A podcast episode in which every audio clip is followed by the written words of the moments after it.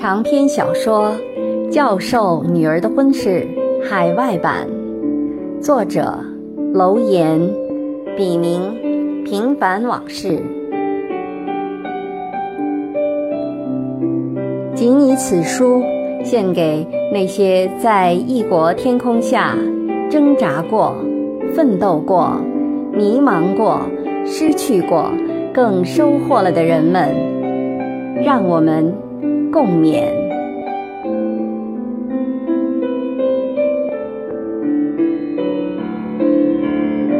第五十三章：两情如昔。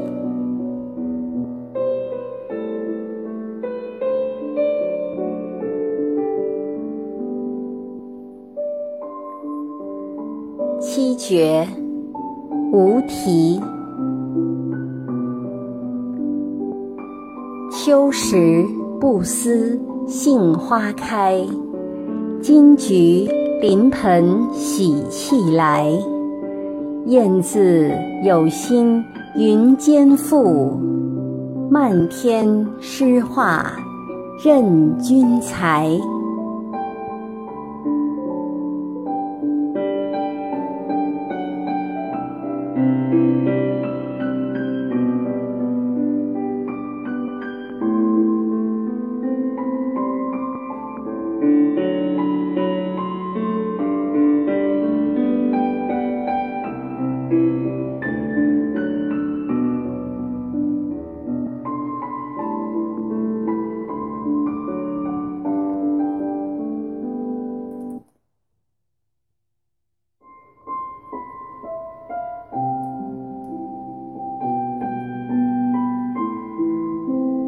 杰回家后，仍然对自己与吴的这次不期而遇的邂逅，以及两人在一起度过的美好时光感慨万端。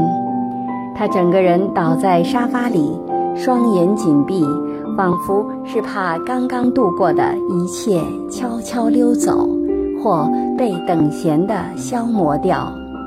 但这样的确有助于他对那些意外却偶然发生了的一切回味无穷。可正当杰沉浸在浮想联翩中时，突然又感到不安起来。吴临别时并没给他任何承诺，甚至连下次见面的时间也没有提及。手机号不是改了吗？自己当时怎么如此大意，竟忘记要了？想到此，杰不禁有些懊恼。杰突然想起吴对他说过，在很久以前曾给他打过电话，这不禁又让杰看到了一丝希望。他马上从沙发里跳起来。心存侥幸地掏出手机，心想：哪怕有万分之一的机会，也要试上一试。但他很快就失望了。他的手机很老旧，只能保留二百五十个存号，其他的都早已被近期打进的号码给覆盖掉了。算起来。吴最后一次的来电，应该也是七个月前的事了。要在存号里找到吴的踪迹，显然是徒劳的。杰叹了一口气，沮丧地把手机搁在茶几上，有些心灰意懒地重新跌坐进沙发里，发了会儿呆。他下意识地抬头看看墙上的挂钟。已经快五点了，心想女儿和康应该快回来了，这才样样的站起身，走进厨房准备晚饭。不一会儿功夫，杰就麻利的熬好一锅稀饭，炒了两样青菜，又烧了盘排骨，一切停当，却仍不见人回来。这会儿，他们应该还在高速公路上吧？杰犹豫了一下，才拿起手机打电话给康。可是连打了几次，康的手机一直占线，杰只好作罢。这人怎么在高速上还聊这么久，就不怕出事？联想到女儿也在车上，杰忍不住又胡思乱想起来。他斜躺在沙发里，不时看看表，时间好像故意和他作对，越走越慢。杰实在感到无聊，打开电视，谁知没看几眼，就迷迷糊糊的打起盹儿来，还铁马冰河的做了些梦。他梦见吴和一个年轻貌美的女人好上了，杰为此伤心不已。还暗暗哭过多次，这还不算。那个年轻女人似乎知道杰和吴曾经好过，又得知他们刚刚还暗通款曲，于是就气势汹汹地找上门来，堵在杰的家门口撒泼大闹，并且当着围观的邻居们口沫横飞，说了许多不堪入耳的话。临走时，还声泪俱下地宣布，他已经怀上了吴的孩子。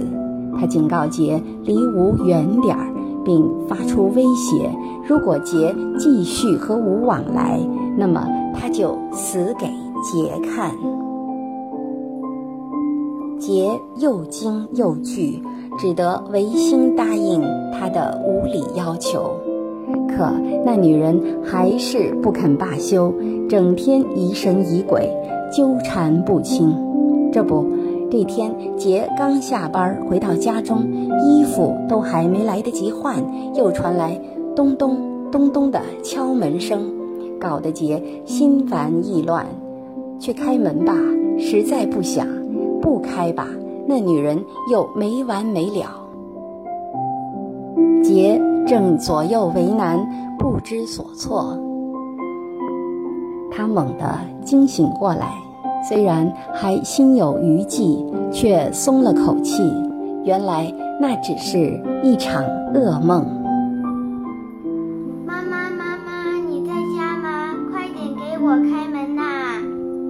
是女儿杰西卡稚嫩焦急的喊声。杰跃起身来。口里一边说着“来了来了”，一边跑去开门。一看到杰西卡，杰就情不自禁地去抱住女儿，又亲了亲她的小脸蛋儿，柔声说道：“对不起，宝贝儿，让你等很久了吧？妈妈刚才不小心睡着了，没有听见你们回来。”爸爸带我坐过山车啦，我没哭。女儿并不在意，一脸骄傲地说着：“就是就是，我们的杰西卡是天下最勇敢的孩子。”康接话说：“你们去哪儿了？”杰转头问康：“孩子想去游乐场玩，我就带他去 Six Flags 了。”辛苦你了，要不要一块儿吃个晚饭？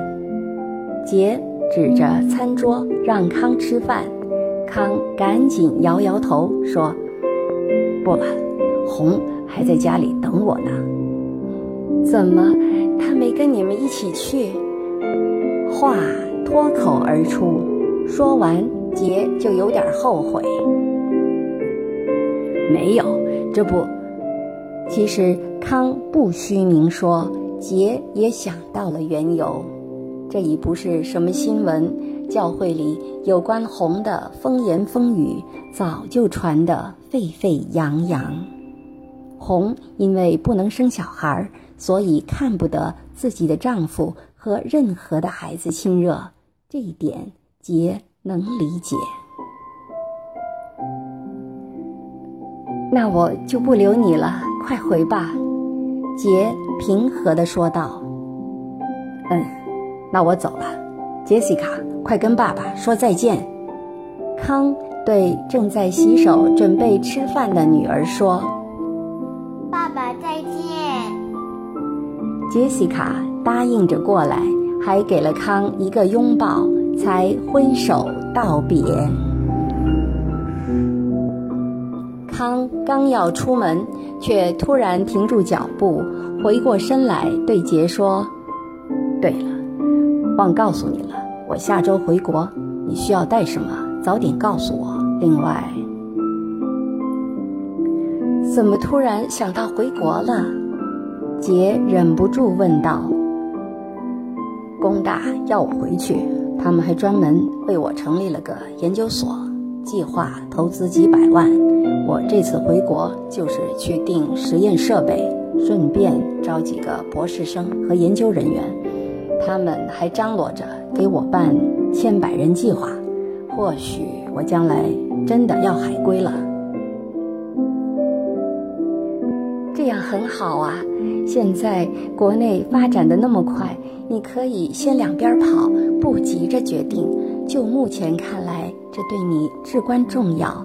你们搞科学研究的，站在科学前沿很重要，而这种权宜的做法，既能保证你的知识不落伍，又能让你有所作为，岂不两全其美？等条件允许，看看形势，再决定长远去留的问题。康听了杰的话，十分受用，于是点头说道。你说的有道理，我怎么就没想到呢？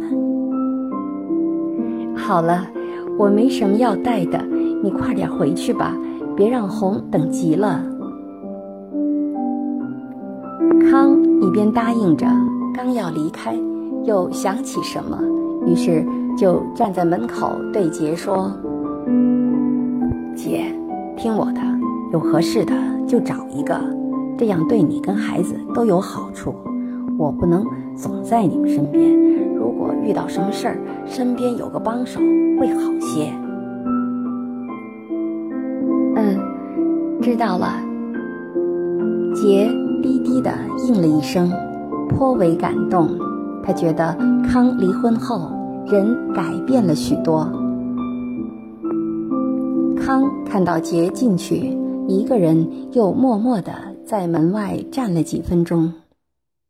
激留住他脚步的，是他心里突然涌起的一种久违的温馨感觉。或许是因为女儿的缘故吧，康的心起码有三分之一留在了这里。回去的路上，康有些心不在焉地开着车，几次走错了方向。平时只需要十几分钟的车程，他却用了二十多分钟。到家后，康发现屋里没开灯，以为红出去了，于是脱了外套，懒洋洋地躺在沙发里。他感到有些疲倦，想先睡一会儿。带了一整天的孩子，康确实有些累了。刚合上眼，康就迷迷糊糊的听到里屋传来低低的啜泣声。是红，原来他在家。康心里一惊，连忙起身走进里屋。他果然发现红正坐在床上，一个人伤心的哭着。怎么了，红？头也没抬，哭的却更厉害了。是不是病了？要不要去看医生？康关切的问。红还是没有正面回答他，而是站起来说了声：“我去做饭了。”说完就往屋外走。在他经过康的一瞬间，却被康猛地抱住。我知道你在想什么，放心吧，这辈子我都不会离开你的。红在康的怀里慢慢安静下来，他刚止住哭，就从康那里挣脱出来，自顾自地进了厨房。康也随后跟了进去，主动给红打起下手来。望着红低头忙碌的身影，康好像突然有点良心发现，他这辈子最对不起的人就是红了。红，我们一起回国吧。红有点意外，他吃惊地抬起头来，满脸狐疑地看着康，欲言又止。我说的是真的，你想想看呐，现在美国经济这么差，许多人都争先恐后的回国占位子，算是给自己留条后路也好，开拓事业上的第二春也罢，总之。目前在海外已经逐渐形成了一种趋势。今年我申请的科研经费到现在为止一笔也没有着落，我总觉得长此以往不是回事儿。正好我的母校工大想让我回去，待遇方面很优惠，工资和房子都可以解决，这可是个千载难逢的机会，我想回去看看。大不了再回头上岸，你说呢？红这才恍然大悟，康为什么突然想回国了？联想起康近半年来一直闷闷不乐，而且总喜欢将自己关在办公室里，整天都不出来的反常举动，原来康的烦恼还真不少呢。作为妻子，当然要义不容辞地支持自己的丈夫。想到这里，红神情严肃地对康说：“你觉得对的就去做，无论怎样，我这辈子都与你同舟共济。”康非常感动，重又把红抱在怀里，忍不住低头吻了下她的脸，说。如果你非常想要个孩子，咱们就领养一个吧，男孩女孩由你定。红听完愣了一下，随即也抱紧康。他想了想，又说：“那就领养个女孩吧。”为什么？康看到红一脸虔诚的样子，很好奇。因为女孩都疼爸爸，将来就有两个女人一起爱你，那该多好啊！红，你不但善良，而且善解人意。我康这辈子能娶到你做老婆，真是前世修来的福气。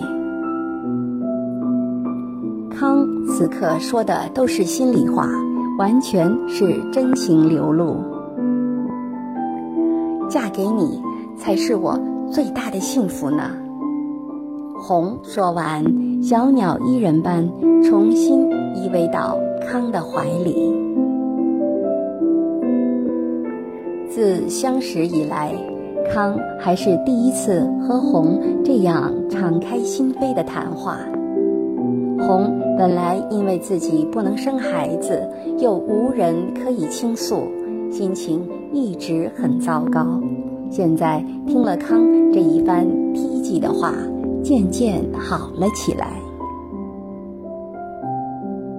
吃过晚饭，康红两人还破天荒的一起出去，到附近的公园里手牵手散了半小时步。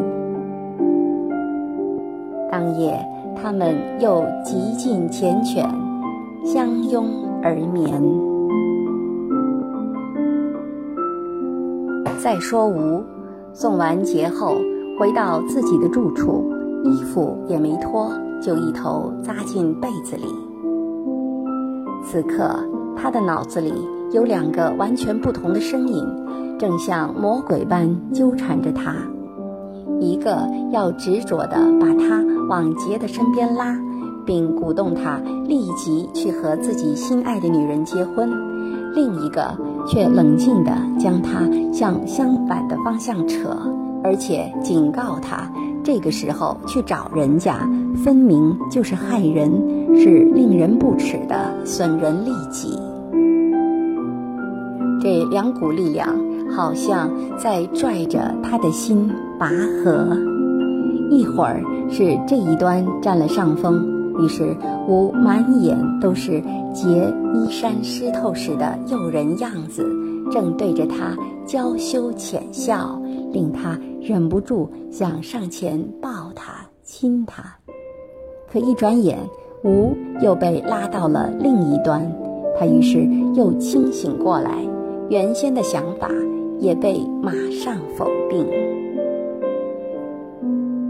虽然吴知道自己对杰的心从未曾改变过，甚至在他们第一次肌肤相亲之时，他就深深地意识到，世界上恐怕再难有另外一个女人能像杰一样如此深深地打动他，而且跟他相契相合。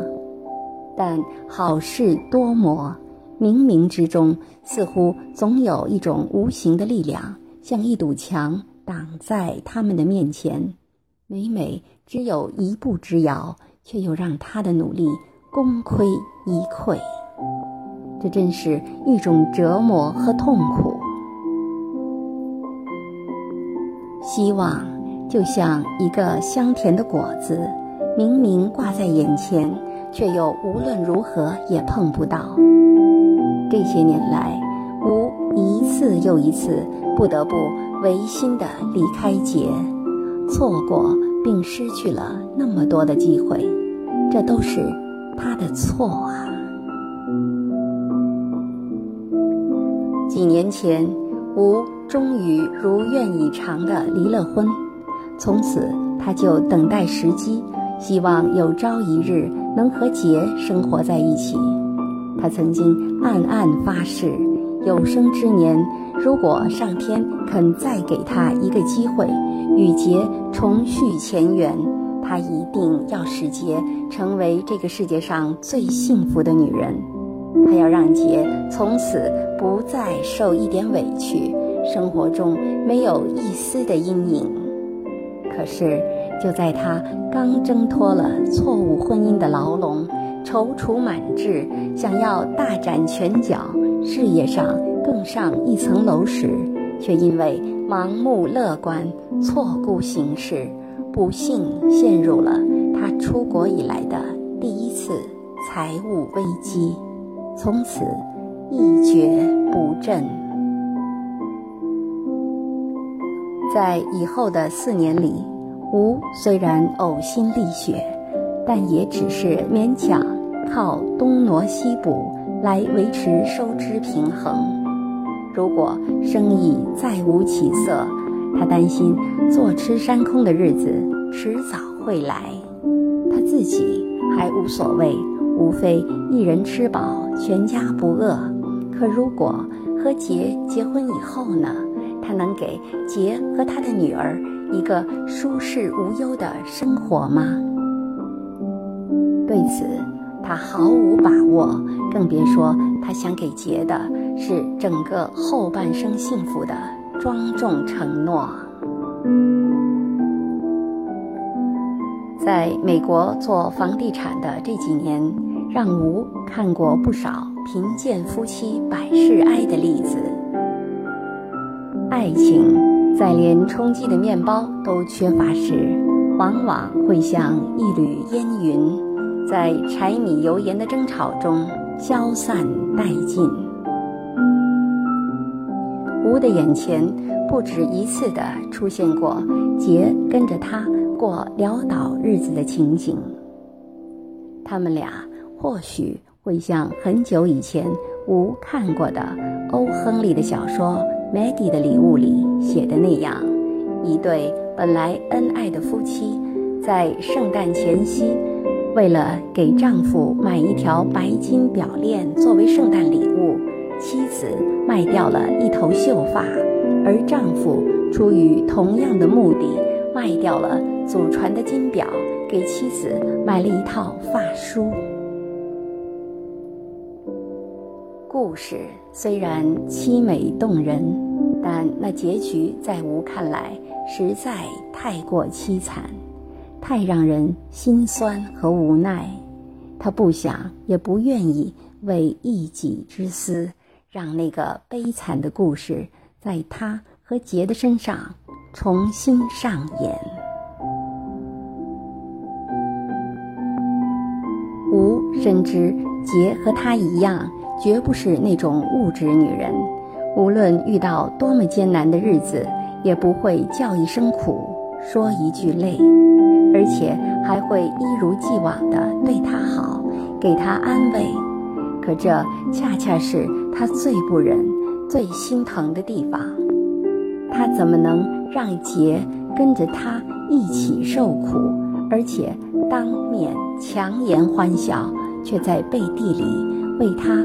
偷偷垂泪呢。他，无，一个大男人，是绝不能允许这种情况出现的。他宁肯像一头在旷野里流浪的野狼，孤独地嚎叫、挣扎、自生自灭，也绝不能容忍自己心爱的女人反过来可怜他。同情他。想到这些，吴的头脑渐渐安静下来。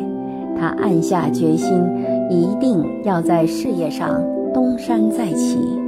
而在接下来卧薪尝胆的日子里，他会做一个忠实的守护者，远远的、默默的关心杰的一切。当然。他会在杰需要的时候出现，义不容辞的帮助他，力所能及地为他排忧解难。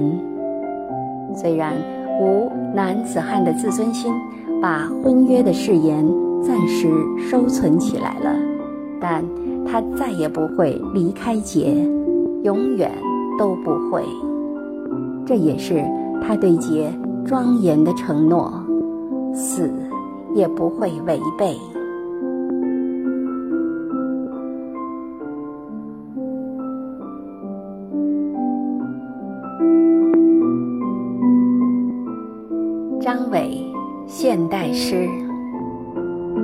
承诺。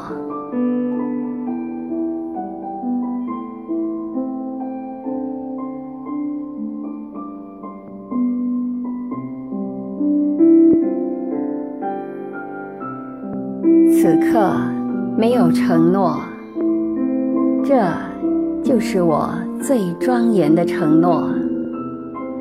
当太阳再次从地平线上升起，我就会带你去海边，用浪漫的彩云去妩媚你郁郁的心灵，再让温暖守住你未来的日子。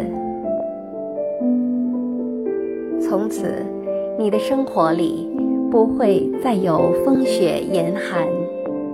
在我吻醒你的每个黎明，都被幸福的光环簇拥，让香槟和玫瑰去开始你快乐的未来，不再有烦恼和忧愁。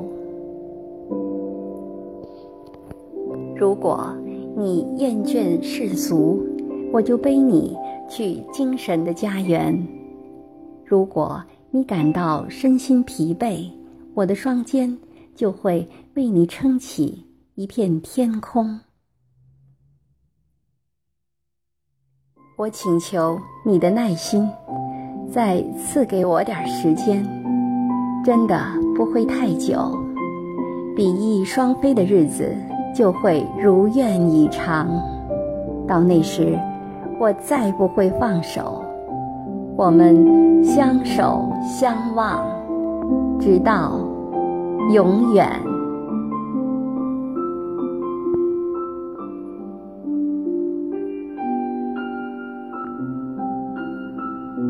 敬请继续关注《教授女儿的婚事》海外版第五十四章《海归》。之旅。